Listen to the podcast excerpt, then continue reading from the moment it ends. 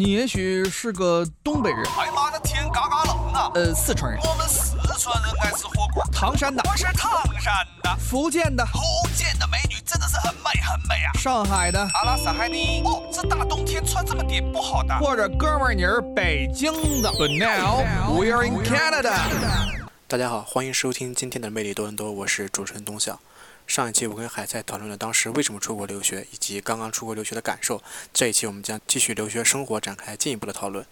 我当时就就是你要知道，那就是国内的公交车一般就是，呃，同样的路线，但是有两个方向都有车，对吧？到这边一辆，到那边一辆。嗯，但是我们这儿当时，我们这儿是个环形路线 啥意思？就只有一辆。就是只有一个方向，就是这个路线只有一个方向，就是它会一直绕圈儿，你知道吗？哦，没有逆向车道吗？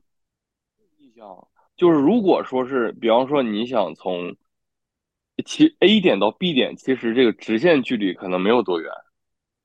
如果但是如果你想坐车的话，你是得 A 绕一大圈儿，绕圈儿绕一大圈儿绕到 B，那就没必要再做了吧？我说实话，这就 就有时候就很困，就很难受，因为你走和坐车可能时间差不多，可能但甚至是你走的可能比车还要快一些，但是累呀、而且我不知道你有没有感受过，加拿大的公交车的门特别突然，开关都特别突然，一下就开开了，是吧？一下就开，一下就关，没有任何征兆。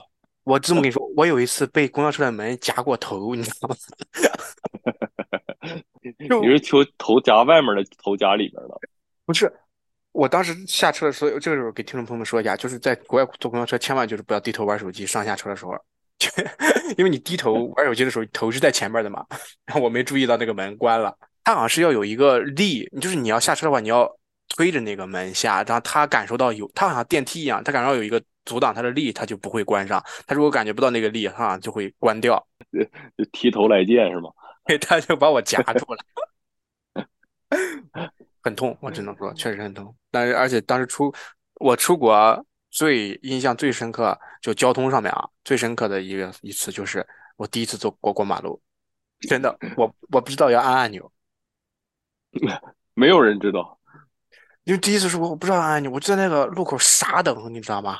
我等了接近十五分钟，我都没有想过去摁一下那个按钮，直到后来就是有一个人，就是他，就一个白人，他来了，啊，他按了之后，我才跟着他过去，我才知道哦，这个东西原来是要按的，真真真的挺，你该不是以为只有白人让走吧？哎呀，那没有，当时上学确实还是刚开始去上学，确实还是很不适应的。你不跟不管是刚才有住，哎，你那边贵尔夫那边吃的东西也很少吧？就是中中中餐，很少，而且他说实话啊，就我刚来，现在好像还能稍微好一点点。然后，但是当年我来的时候，那个虽说是中餐，但是就是是老外的中餐，就是吃不惯，吃不来啊。就是主要就是这种炒杂菜、咕老肉啊，牛柳，什么就是就反正就类似于这餐老几样啊，老几样，就看一眼就是差不多知道，特别甜，嗯，受不了。对，那会儿想吃点啥，说实话就自己做，嗯，因为我们这儿就也没有什么正八经的中国中国菜的店。嗯，那你们那你平常都吃啥在国外？嗯，以前就？吃皮，我会会做会做。那在我要是在这个地方不会做点饭，那真的是你可能就不认识我了。是您一开始的时候我是，那你是学完一开始来的，还是出国自己慢慢学的？哦，其实以前都是我妈做饭嘛。我妈做饭，其实我妈，你知道他们这个年代啊，就信息也比较闭塞，对吧？就是她也不知道就看什么，她呃看菜谱啥的，就是他也就会那么几道菜，都是都是我姥姥给他的这种 传给他的几道菜。祖祖传菜谱，咱俩 对，就是就是比较那个，就是北方，我们就我们家吃的也不是很讲究嘛，然后就是随便炒一下，随便炒一下。就我自己我也其实也不知道，就是后来出了国之后才发现，哇，我说还有这么多材料，就是这么多这种这种调料啊，那会儿像是肉桂啊什么我都不认识，像肉桂啊什么桂皮，像是那这种什么香叶什么，像这这种料我都不认识。就是后来就是自己看就想吃点什么，啊呃什么红烧肉啊，乱七八糟的那种东西。哎，我怎么看人家的这个材料要求里面有这些东西，然后去找。要不就是以前在国内是真的不知道，我妈可能现在都不知道。那你妈怎么做饭？就是你姥儿，就呃，一是靠我姥，二是二是就家里就老三样：酱、酱油、糖、盐。哎呀，人 家活的挺传统，你们。主要吃的就是菜的原汁原味儿。呃，主打一个鲜，是吧？啊，对，主打一个就是原始味道。说到这个留学生做饭，我真的在这里不得不感谢一个 app，叫做下厨房。我不知道你用过没有？哎，我也用啊，下厨我觉得房。它真的救命。我说实话，它真的，对的，对的。它真的救命。但当时因为很少，因为留学生一般出国都是出国开始学做饭的吧？反正我是不是？我感觉我感觉不是主动学，就是被动，就没法。因为你你得吃饭，因为人得吃饭。对，就人得吃众所饭众所周知，人得吃饭才能活着。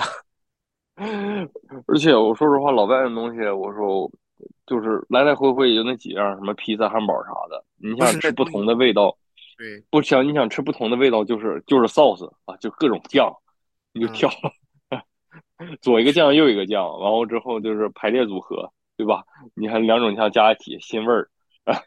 再来来回回也就那么几下子，真的真的是这样，而且老外很多东西都是半生不熟的，其实，也包括他他们他们好省事，他们真的好省事，他们有很多吃的东西，其实，嗯，都是那种半成品，然后凑在一起就变成一道菜了。你比如说，我们经常吃，我当时上学经常吃那个 Subway 赛百味。赛百味，在国内大家知道赛百味，然后那个东西就是就是它那个肉都是加工好了之后，然后就在然后就生菜啊、黄瓜呀、洋葱一夹，一夹，哎，面包一夹，问你选什么样的面包，你关键就这么简单的东西，它能让你，它我能在那点半个小时，你知道吧？就对我这种选择困难症真的很困难，因为他每样东西他都让我选，他问你你要什么样的面包，我还得问这个面包有什么区别，那他问我又听不懂，有的时候你知道。我就只能看这个面包长什么样，然后说哦，那选这个，选这个。后来点了自己一套，后来点出属于一套自己的这个赛百味这个体系，就是我大概会点。当时刚出国的时候，我给我当时是为什么学做饭？是当时大家应该知道多伦多，其实你可能没什么感觉，但是多伦多这边大家还是比较知道，就是很多中国超市啊。当时我每次每周去一次超市，因为没有车嘛，当时你去一次超市又挺麻烦的，大家知道，一一跑就是十几公里这种。去一趟超市真的挺麻烦的，所以我一次就把东西买齐。那我当时就在超市里买那些，我就在超市里买那些加工产品，王老王老吉旺仔牛奶，不是，就是那种什么黑椒牛肉饭呀，哦，那种那种拌的预制预制菜，就是那种那种菜，然后然后就是半成品，然后你只需要在家里加热微波一下就好了，就能吃了。然后我吃了一周，我吃了一周，我说哇，太好吃了。我说我死都不会再吃了，我要做饭。我说，然后第一次做饭真的也很恐怖，因为大家知道吗？就是多伦多这边做饭，它这个有这个烟雾报警器的，是，哇，这是做饭的最留学生做饭的最大阻力，简直就是。对，而且他这个地方就是国外的，他这个抽油烟机，它不是为了这种大烟大油烟设计的，对，他们更多就是因为效果特别差。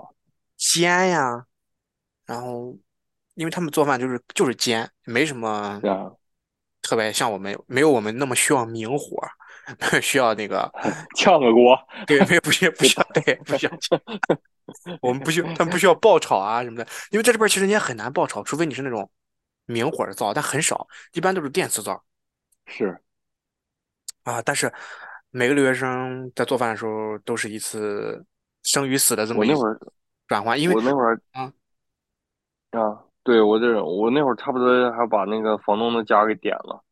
啊对对对，那 你讲一下你这个经历。那会儿我忘了，好像当时是干什么，在一个一个锅，反正就是我忘了是煮什么东西了，煮好像是在熬糖不什么东西，我忘了。完了，当时就上去讲电话是炒糖色，啊，可能炒糖炒糖色，对。然后之后就起火了，完后之后把那个房东家的油烟机给烧了，就是，然后当时还赔了人家那赔了人家钱啥的，就是后当时我们火警来了，但是好好在那个火警，好消息就是火警就在我们家对面，就是他们就 穿个马路就过来了。好，哎，那他们那火警出警，因为因为火警出警是要交钱的嘛？呃，那那不知道，那就是房房房东的事儿了。哦，你没有交？当时自己呃，因为当时是起明火了嘛，起明火了，然后就是还把着，我感觉着的还挺大的，哦，比较吓人的。对，就是起哎，等起明火就不用交那个，因为因为因为我我当时我在这边上学的时候，我上大学的时候，我邻我不是我，我邻居啊，我有个朋友，他。他在家里炸豆腐，然后 烟雾报警器响了，来了三辆消防、两辆救护车和一辆警车。因为大家要和两辆警车，因为大家知道在这边，你只要那个火警一响，基本上就是警车、消防车和救护车同时到，就一起出发。然后套餐，一个套餐，对他当时相当于点了好几个套餐，豪华套餐的属于是，因为他那边有三辆警车，把小区。堵了，然后进来之后发现他在炸豆腐，就是没有明火，就是，然后，每辆车五百，五百刀，每辆按量算啊？对啊，他按量算啊，一辆救护车五百刀，一辆救护车五百，两辆救护车就一千，三辆消防车一千五，那那这是属于强制消费吗？这属于强制消费啊。所以这，所以真的，你做饭你不要看，所以每次做饭都是几个，那他这几个豆腐可能不太舍得吃了。所以你这次，所以真的每次做饭就感觉你真的做好了，就是这顿饭可能就十几块钱解决了。做不好，米其林都没这么贵。我只能说，嗯，我们可以聊聊我们刚出国的时候对于钱的概念。其实我觉得这个应该有挺多感触的。是刚出来那会儿，看什么都贵。就是看什么，就是心里先乘个，先乘个五点五，还先乘个六，对，看啥都贵。我当时是五点五，是的，当时大家的一个通病就是会在消费前算，把它乘五算成人民币。我当时下飞机第一顿饭是去吃大槐树那个拉面，然后当时是十块钱一碗，当时在我的心里就是一份拉面要我五十块钱。我现在都感觉吃吃面很贵。因为我不明白为什么面可以卖到这么贵。在我印象里，就是在国内面就是七八块钱，尤其在北方，尤其尤其在北方，就面就是属于很随意的一种食物，对吧？都是一般就是因为它上餐快，出餐快，然后就随口吃，然后就就走，就是就是完了再就点几个小菜儿，对不对？嗯。哦，一顿下来不不几个钱，没有几个钱。我在国外，我不知道为什么一个面面能卖到那么贵。没错，而且在我的印象里，我对我感觉啊，一碗面的价格应该和去麦当劳点个 Junior Chicken 差不多。哦，是啊，我小时候那个兰州那个牛肉面，小碗一份才两块五，大大份五块，这差不多六七块钱。反正我当时的初中、高中在外面吃饭的时候是这样的，但出国之后就是每一碗面要十块钱，唯一区别就是它确实肉会放的比比国内多一点。但是我当时的感觉就是，我真的就是想吃碗面，我可以不交这么多钱，你给我少放两块肉。是啊，面在那个面在我心里的这种地位还是就比较地位比较低啊，就是就是非常日常。就我不明白他为什么能和一道菜价格一样。但是后来现在多伦多餐馆很多都做到了我刚刚说那一点，啊，但也没全做到。他们确实现在肉少了，但是价格更贵了，就是。但是现在我感觉吃在外面吃饭还是还是挺贵的。嗯，当时就是，对，当时就是成五，干什么都成五，一一干什么乘五，一个易拉罐可乐要七八块钱人民币。对啊，就是不舍得，干什么都不舍得，然后坐坐车坐公交车也不舍得，就感觉哇，坐公交车还这么贵。对，而且而且。说到坐公交车，我不知道你有没有那经历，就是你会把那个公交车车票上了车之后，你会把它扔掉吗？呃，我我那会儿一般，呃，有学生卡会用学生卡，但是我们我记得那个票我们是好像是几个小时，两个小时之内好像是免费的，就在坐车免费可以乘拿这个票对，凭是票上车。是加多伦多也是，就是三两两 TTC 也是嘛，就是两个小时三个小时，我记不清了。然后之内免费，因为它是根据那个那个司机，当时你买票上车之后，司机给你撕的那个条儿，上面是有时间啊，点的，对对对对，那你下一次乘车只需要出示那张票就可以了。但是没有人跟我说，我哦就没我这也是很久之后才知。道的事儿。对，我也是很久之后才知道的。我觉得就应该出一个留学生入境指指南，就是跟他他们说一下，就这个公交车在几个小时之内你可以免费随便坐。我当时要知道，我就围着全程转一圈我这就 当时就知道就是上两个小时课就回家了。对是吧？上一个小时课，我就老师我得赶紧走，不走我公交车又得花钱了。但我上学就是那个校长接送我无所谓，其实确实确实是这样。当时对于钱的这个概念，而且当时也不舍得去买衣服，尤其是当时，嗯，营销也好呀，或者是宣传也好，就是经常会给多伦多加拿大留学生一个，就是说是一个规定，说你来加拿大一定要买 Canada Goose，是是不是？也有人这么告 没有人这么告诉我，但是我感觉好像大家都在遵守这个规定。啊，那个羽绒服真的好贵啊！当时出，因为出国前我们都是高中生嘛，就是平常吃住行都是在家里，很少自己去买这些东西。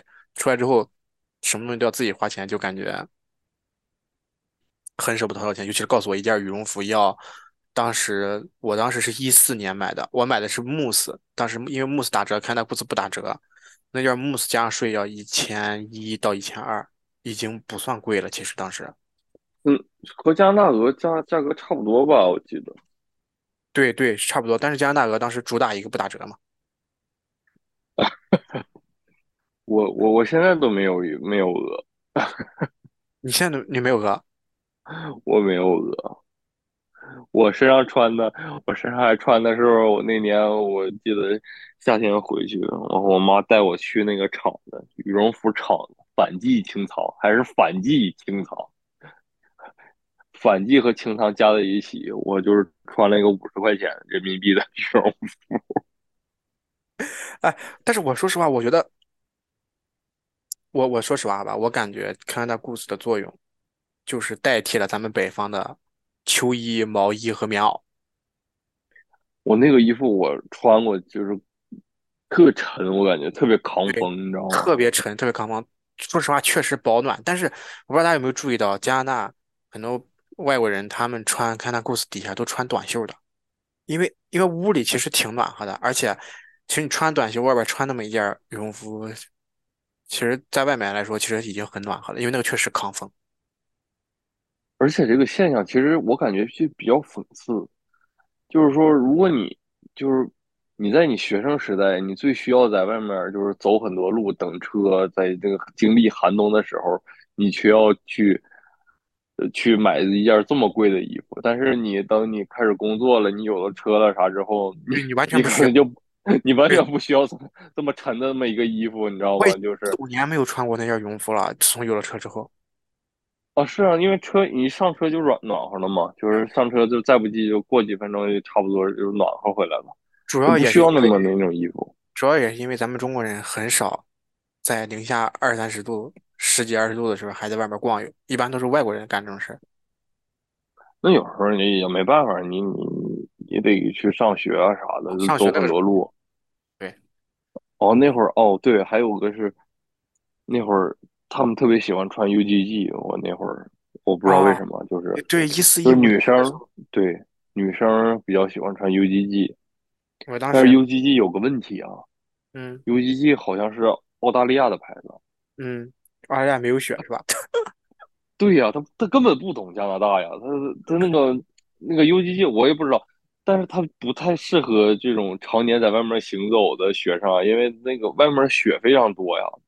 然后他那个 UGG 顶上还是那个毛茸茸的嘛，嗯，然后那个雪在那个鞋上一化，那个鞋就会非常的冷。对，而且而会而那个雪而那个那个靴子会结冰。哦，对啊，是啊，就是会非常的冷。对，最重要是那个再加上感觉是一次性的那个鞋，你如果你一冬天都穿的话，第二年基本上这个靴靴子是不能再穿的，因为它肯定会变色，因为你加拿大雪在上面染颜色，然后再加上嗯地上会因为要化雪会撒那些撒盐，对，我对鞋就会非常的脏，就非常的难看。因为当时确实但我也不知道为什么他们澳大利亚会有这么一个保暖品牌啊，不，所以人家是澳大利亚嘛，人家澳大利亚说明就这样就可以了。好，那那我们衣食住行其实刚才已经聊差不多了，我们再聊聊留学生这个娱乐方面的话题，好吧？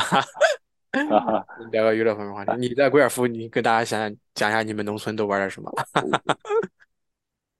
哎，我真的感觉这个留学生分好几种，我就是属于那种不太会玩的那种留学生，就是我我我感觉玩儿对我来讲是个非常麻烦的事儿，因为我是在这种乡下，当时我要去呃多伦多的话，呃得倒两趟车，得嗯倒两趟车才能去多伦多，说是玩儿一下。我就是也就逛逛街啊，什么东西的。呃，一开始那会儿刚来那会儿，就是还是就大家还是比较喜欢唱歌的嘛，比较喜欢唱歌，然后去 KTV。但是当时去的 KTV 我都特别破，你知道吗？我当嗯时进了一家 KTV，竟然是拿本儿在点歌。你懂拿拿本儿点歌吗？拿本儿点歌是啥意思啊？你就以前的那种本儿，就是顶上有号儿有编号儿，你知道吗？哦，就他下好了，然后他在后台下好了，然后你点几号，他给你分，就跟点菜一样是吧？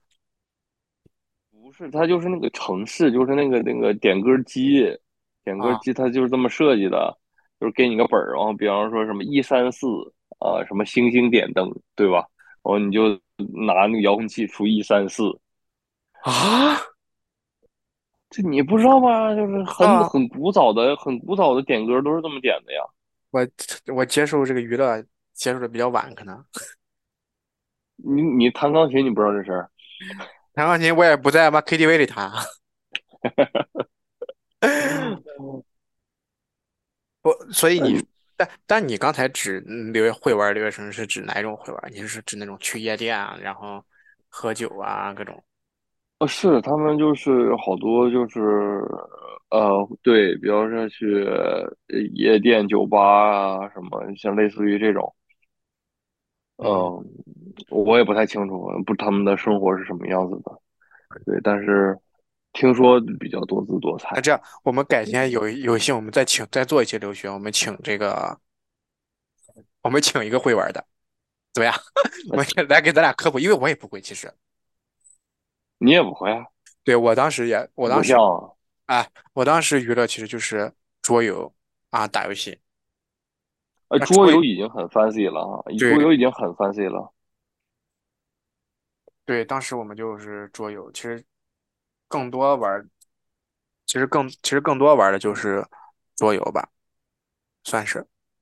嗯，像什么狼人杀，因为这个东西便宜，你不要任何 成本，你知道吧？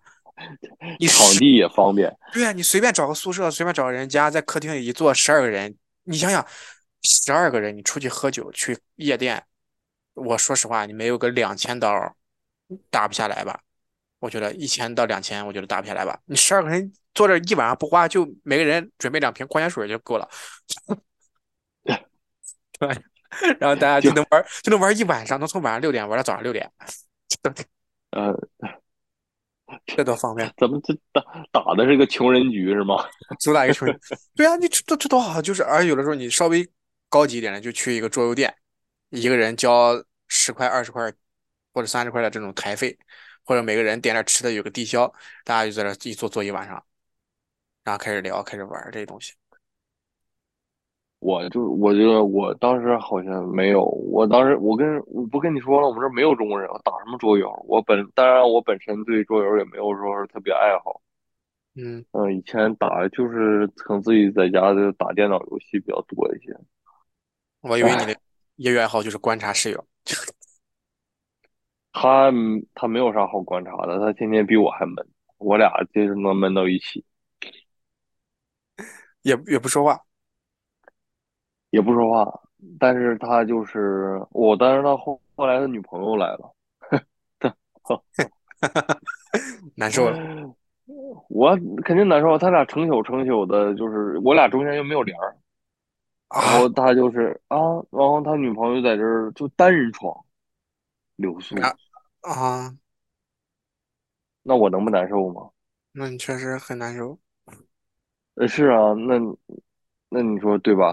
我还得穿衣服啥的 你本来就穿睡衣睡觉了，啊，对对对，但是其实留学生这边夏天来说，其实能玩的还挺多的。这边公园啊什么其实都挺好玩的，出去烧烤呀，或者是前提是得有人组织啊，得有人带头啊。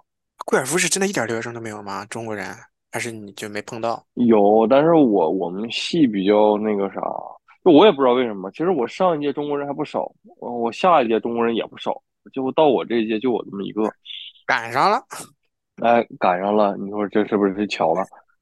就哎，好像是孤立故意这个要孤立我呀，这个世界要孤立我。然后我就是平时也不善于社交，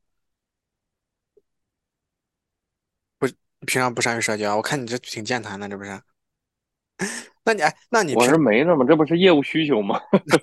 那你会跟这个，你会跟你会跟外国人交朋友吗？基本我们都来到国外留学了嘛，除了交朋友难，我感觉和外国人唠不到尿不到一壶去。他那个，哎呀，就因为他看的东西你不看，就反不是他看的东西我不看，我不我就是我就是喜欢看一点的就是中国的东西啊啥的，中国的书、中国的电视剧、中国电影啥的，我对外国的文化没有那么感兴趣。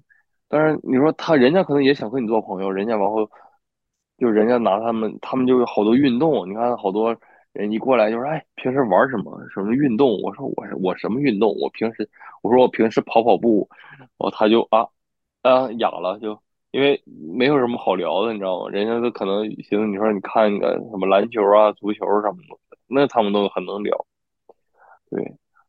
然后我说这是又掉了没有掉？嗯啊，对，然后就就很难交朋友啊。然后那个，嗯其实说一两次话之后，就感觉好像就没有什么可以再聊的了，就是共同话题太少。而且在这边，我感觉跟外国人沟通啊，他会有一种阶级压力，你懂吗？就在一个本不该那是什么？就本不该存在的阶级压力上，这的一个国度，然后但是有着阶级压力，你懂吗？就是我跟你讲为什么，当时我们上学的时候，因为你知道留国际留学生是要比本地学留学生的学费要贵很多倍的，啊，就多是啊，就多大来讲，多大来讲啊、他们一门课是八百刀，那我们一门课是五千刀，这就是五倍啊，这就是五倍。他们我们我们上完整个大学的学费，够上十五个，够上十五个人的大学了。就本身是，然后一个顶五个。对，当时我有个很好的哥们儿，也不是很好吧，就是当时是小组作业嘛，然后有个很好的黑人哥们儿，我们俩一开始聊的还不错，因为我们当时都打游戏嘛，然后也会看一些游戏比赛视频什么的，然后有时候还会聊一些游戏方面。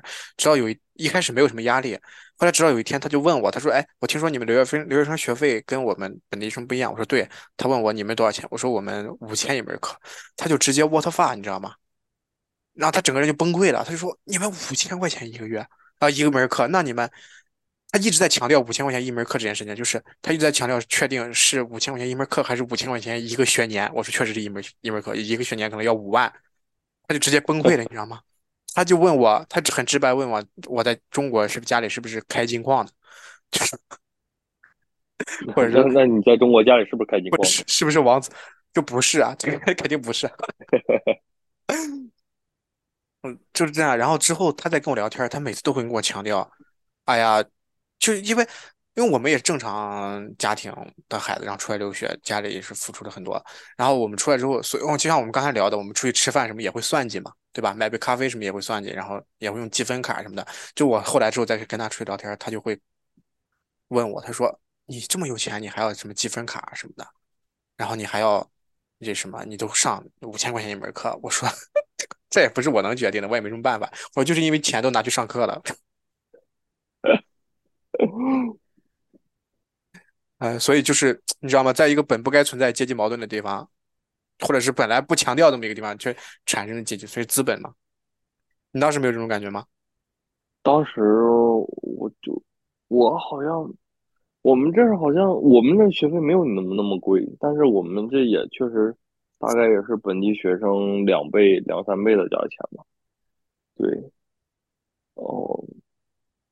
我唯一的就是很难感觉，就是现在我还是跟他们讲话，感觉很有压力，就是因为你知道中国有一些谦词，对吧？就是说，比如说下次啊，下次一定，对不对？对对对对对，客气吗？对，客气就是就下次一定，基本就是说以后就是啊，就这次就不了，对吧？啊，然后就是说那个我，比方说我现在很忙啊，那个那个咱们以后再说啊，以后再说，对吧？嗯。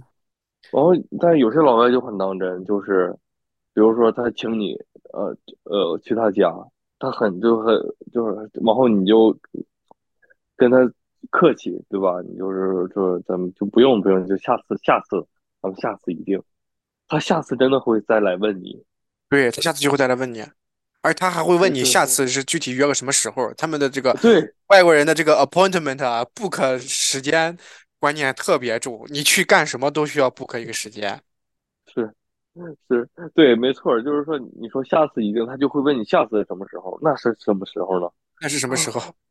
啊，对，那是什么时候呢？或者以后就是有时候接到什么推销的电话，就是说说啊，我现在很忙，我在开车，等那个以后再跟你说啊。他真的以后还会再会打个电话来说：“喂，你好，上次我们的话没有说完。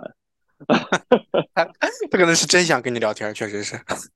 我，这现在我这个都很难很难，就是因为我不知道怎么去，就是但是就是真的是有一次就学会说 no 之后就很很快乐，对，跟推销说不 no 我不需要，对吧？但是你和如果和朋友之间，就是他请你去他家，你跟他说。那我就感觉很奇怪，我现在还感觉很奇怪，不知道怎么说这些。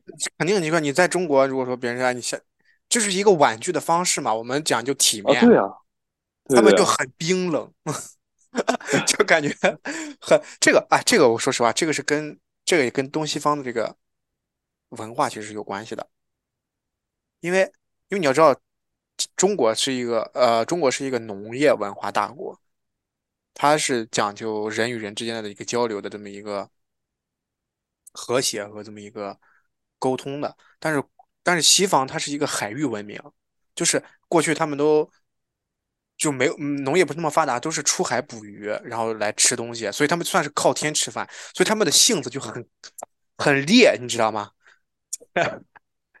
就谁我谁也不服，就服天老天爷，就那种感觉，就 所以他们就是这种。就造成他们现在这种文化，就对我们来说就很很很刚硬，很直球，很直很直白，很直白，真的很直白。有的时候确实你不太适应的。呃，对的，对的，还是挺有意思。那我们也谢谢海泰今天再次做客我们美丽多伦多，跟我们分享这些留学生的经历。总之，留学生的这个很。生活还是很辛辛酸苦辣吧，甜都各处都有。我们也是希望啊，大家能够出来留学的时候，能够抓住这个留学来之不易的机会，多体验一点丰富的人生吧。反正我感觉怎么样都是你自己的一个宝贵经历，将来也是你自己的一个生活经验的积累，能够把你变得更好嘛。最后，我肯定也再强调一下，确实不是所有人是因为学习不好才出国的，我们只是小部分。对，我们只是很小的一部分，很小的一部分。对，嗯，那我们谢谢海森，谢谢大家。嗯，谢谢，拜拜，拜拜。